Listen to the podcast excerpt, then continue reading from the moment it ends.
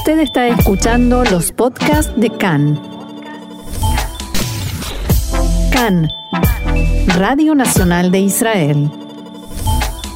Vamos a intentar desandar lo que ocurrió durante todo este fin de semana. Roxana, adelante. Así es, en la mañana del viernes continuaron los disturbios en el Monte del Templo. Al menos 200 feligreses musulmanes arrojaron piedras y petardos contra las fuerzas de seguridad israelíes. Al igual que la semana anterior, habían preparado piedras, botellas incendiarias y todo tipo de objetos para colocar barreras en la explanada de las mezquitas. Durante las plegarias del viernes de Ramadán, Muchos de los presentes gritaron y entonaron consignas de incitación a la violencia y desplegaron banderas de la organización Hamas. Al respecto, Sausan Hasson, directora del Departamento de Economía de Medio Oriente de la Cancillería israelí, decía lo siguiente.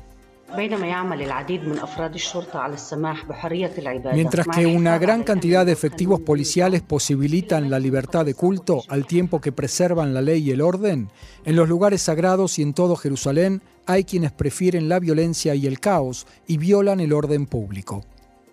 Muchas de las personas que se encontraban en la explanada de la mezquita de Al-Aqsa y que habían acudido exclusivamente para rezar, se enfrentaron a los alborotadores y repudiaron la violencia. Una mujer policía israelí sufrió heridas leves por las piedras y fue trasladada a un hospital. Poco después, el jefe de policía, Kobi Shabtai, llegó al lugar, realizó una evaluación de situación y las autoridades decidieron poner en alerta de reclutamiento inmediato a las fuerzas de reserva de la Gendarmería. Un habitante de Jerusalén Este de 20 años de edad resultó herido de gravedad cuando resbaló y cayó en momentos en que arrojaba piedras. Efectivos israelíes le dieron atención de emergencia y fue trasladado al hospital Adasa en Jerusalén. Si bien el incidente está filmado y las imágenes de la caída pueden verse en las redes y medios de comunicación, la familia del joven sostiene que resultó herido por los medios de dispersión de manifestaciones utilizados por la policía israelí, una granada o una bala de goma. En el hospital Adasa en Karen, informaron a Khan que el hombre sufrió una contusión en la frente debido a la caída, lo cual coincide con el informe policial. Sí, de todas maneras, Roxana, aunque sepamos cómo fue que resultó herido, aunque se presente un informe médico, quienes instalaron la narrativa del herido por balas de goma no la van a cambiar, eh, por supuesto. ¿no? Esto forma parte de la incitación a la violencia, que es especialmente intensa en todo lo relacionado con el monte del templo. También la policía comprende que si ese herido hubiera muerto, eso podría deteriorar todavía más la situación y no solo en Jerusalén. Y el temor es que si el joven finalmente muere, porque todavía lamentablemente está en estado grave, la escalada aumentará aún más. Claro que sí. Y siguiendo con el, el, hilo de la información, un hombre con el rostro cubierto provocó el incendio de un árbol cuando arrojó un petardo contra los efectivos israelíes. Bomberos israelíes llegaron al lugar y apagaron el incendio que ya comenzaba a extenderse y en ese momento finalizaron los disturbios que habían durado cuatro horas.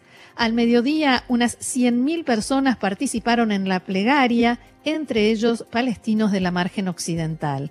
Después del rezo, decenas de personas llevaron a cabo una marcha con banderas de Hamas, con los habituales cánticos y consignas de instigación, y atacaron la sede de la policía israelí que se encuentra en el lugar y estaba cerrada. La policía utilizó un dron desde donde fueron arrojados gases lacrimógenos. Una vez finalizados todos los incidentes, Ismail Radwan, uno de los líderes de la organización Hamas, declaró.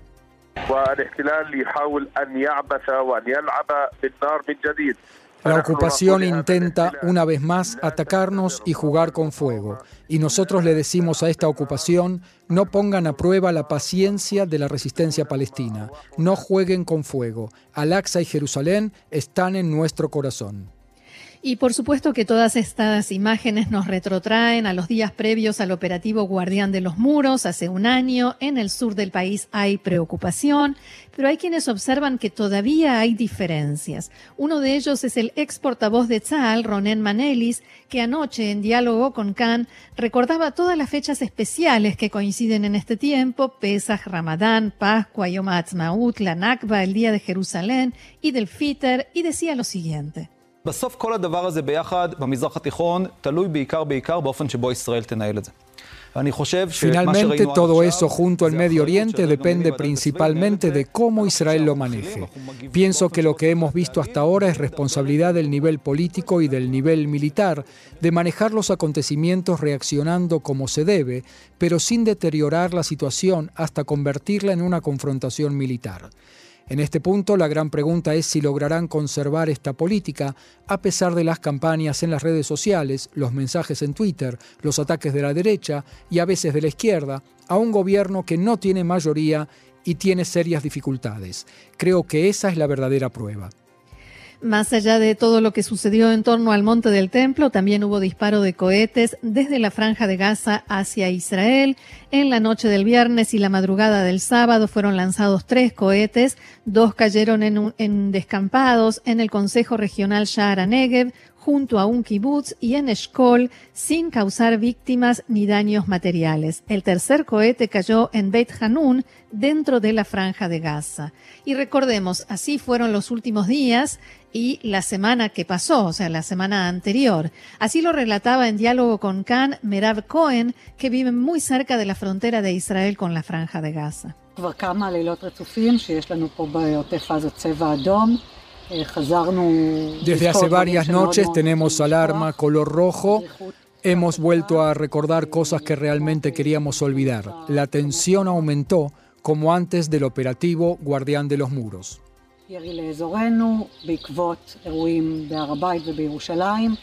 disparos hacia nuestra región debido a incidentes en Jerusalén y el Monte del Templo. En definitiva, ya hemos aprendido que toda la situación política termina llegando hacia nosotros.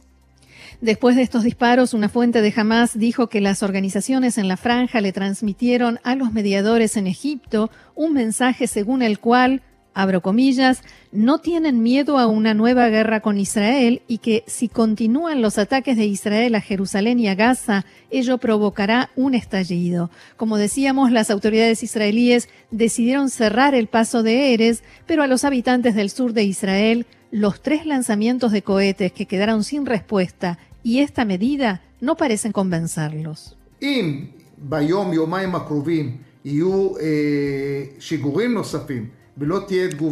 Si en los próximos días hay más disparos y no hay respuesta, será una gran decepción.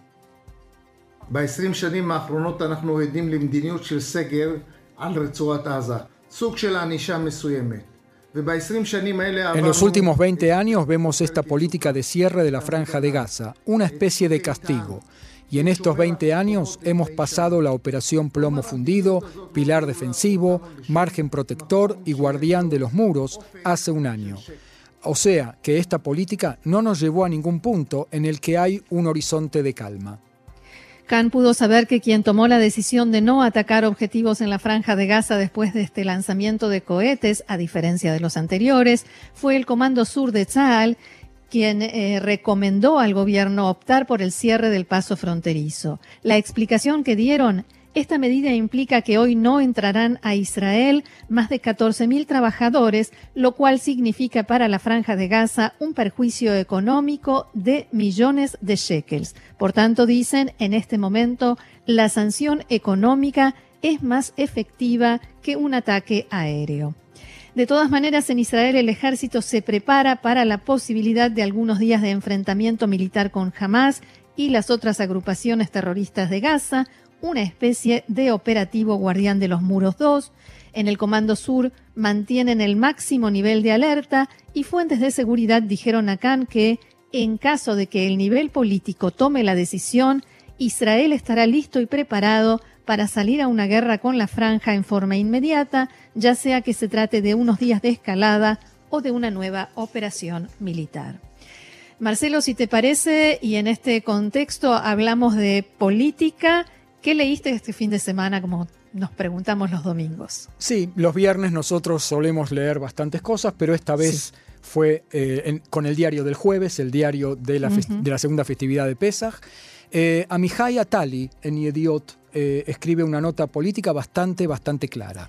¿Mm? Sí, y hay algo muy llamativo porque te pregunto, ¿cómo es esto de que toda la estabilidad política del gobierno depende de la candidatura de Mazen Ganaim a intendente de Sajnín? Son esas curiosidades de la política Sí. israelí. Es decir, primero explica eh, a Mihai Atali que el partido árabe Ram congela su pertenencia a la coalición debido a los disturbios en el Monte del Templo, pero el Consejo de la Shura, cosa que ya hemos informado, decide que no eh, que el partido no se retire de la coalición porque todavía confían en que este gobierno pueda cumplir, o sea, con los programas civiles para la sociedad árabe, a saber, un plan quinquenal para sanear la economía del sector árabe, desarrollo de los beduinos en el Negev, lucha contra la criminalidad, que ya ha comenzado con buen ritmo la recolección de armas ilegales en manos de bandas delictivas.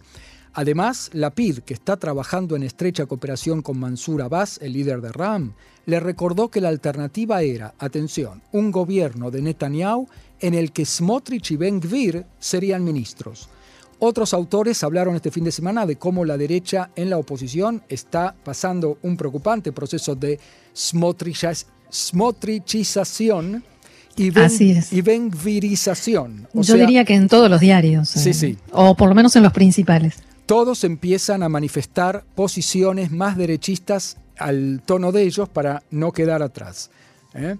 Eh, pero si un solo diputado se retira, recordemos también que la coalición pierde del todo la mayoría porque ahora está en 60 diputados luego de la retirada de Edith Silman de Yemina. Este aquí que la lista árabe unificada, el otro partido árabe que está en la oposición, le hizo una jugada a Ganaim que quiere ser intendente de Sajnín en 2023. Le mandaron a la Knesset una propuesta de ley para erigir el primer hospital en una ciudad árabe, donde En Sajnín, su ciudad. Ujú. Ganaim no se podía oponer y entonces rompió la disciplina coalicionaria y votó con la oposición a favor del hospital para no quedar en offside, como se dice en el fútbol. Lo recordamos. El problema fue que en el Likud vieron esto y detectaron la debilidad de Ganaim. Fueron y le propusieron que los ayude a voltear a esa coalición a cambio de ayuda en las elecciones de Sajnín. Ganaim lo confirmó, le- no confirmó esta jugada, pero aun si el Likud propuso, el acuerdo no prosperó, pero esta anécdota política de la semana pasada prueba cuán precaria es la coalición. Una vez más. Ahora, hay una especie de coordinación entre eh, Mansur Abbas eh, y el canciller Yair Lapid.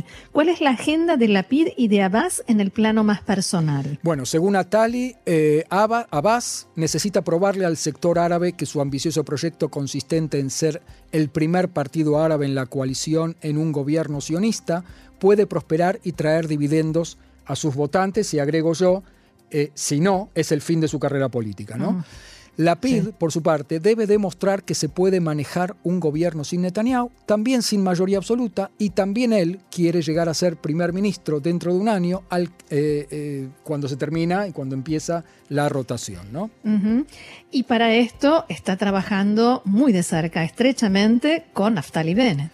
Por supuesto, eh, pero a un nivel tan micromolecular como la nueva tendencia en la alta cocina. No sé si vos estás en el tema, Roxana. Sí, sí. Desde la retirada de Silman, que se les escapó, eh, están coordinados a un nivel de 20 llamadas telefónicas por día, según dijo una fuente en Yeshatid, para intentar mapear todas las necesidades de los miembros de la coalición y poder satisfacerlas o neutralizarlas e ir fortaleciendo todos los eslabones débiles. Me hace acordar del malabarista chino, ¿te acordás que hace girar los platos con palos y Sí. tiene que ir reforzando a cada uno corriendo? Sí. Por ahora los platos que giran más lento son los de Nir Orbach y Abir Kara de Yemina. Y si ninguno de los dos se suma a Edith Silman en la coalición, creen que pueden sobrevivir el próximo periodo parlamentario que empieza dentro de unas dos semanas después de Yom Ha'atzmaut, el Día de la Independencia. Bueno, lamentablemente a Nir Orbach lo dejarán tranquilo por unos días porque en este fin de semana ha perdido a su madre y a su suegra. Ambas fallecieron durante la fiesta, así que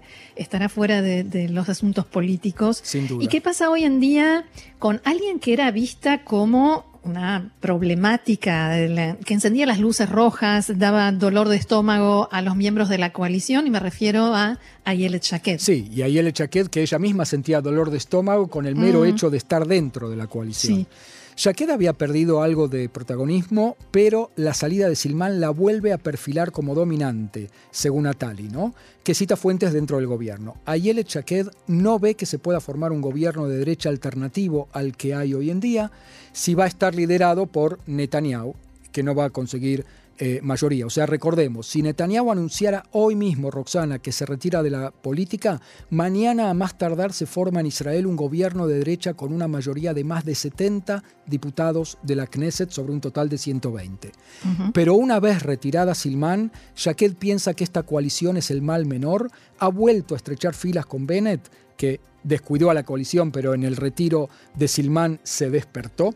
Y ahora tanto él como Ayel Chaqued han vuelto a unirse y están dedicados a hacer control de daños y Chaqued habla todos los días con Abir Kara y Nir Orbach explicándoles que no deben caer en el mismo engaño que cayó Edith Silman.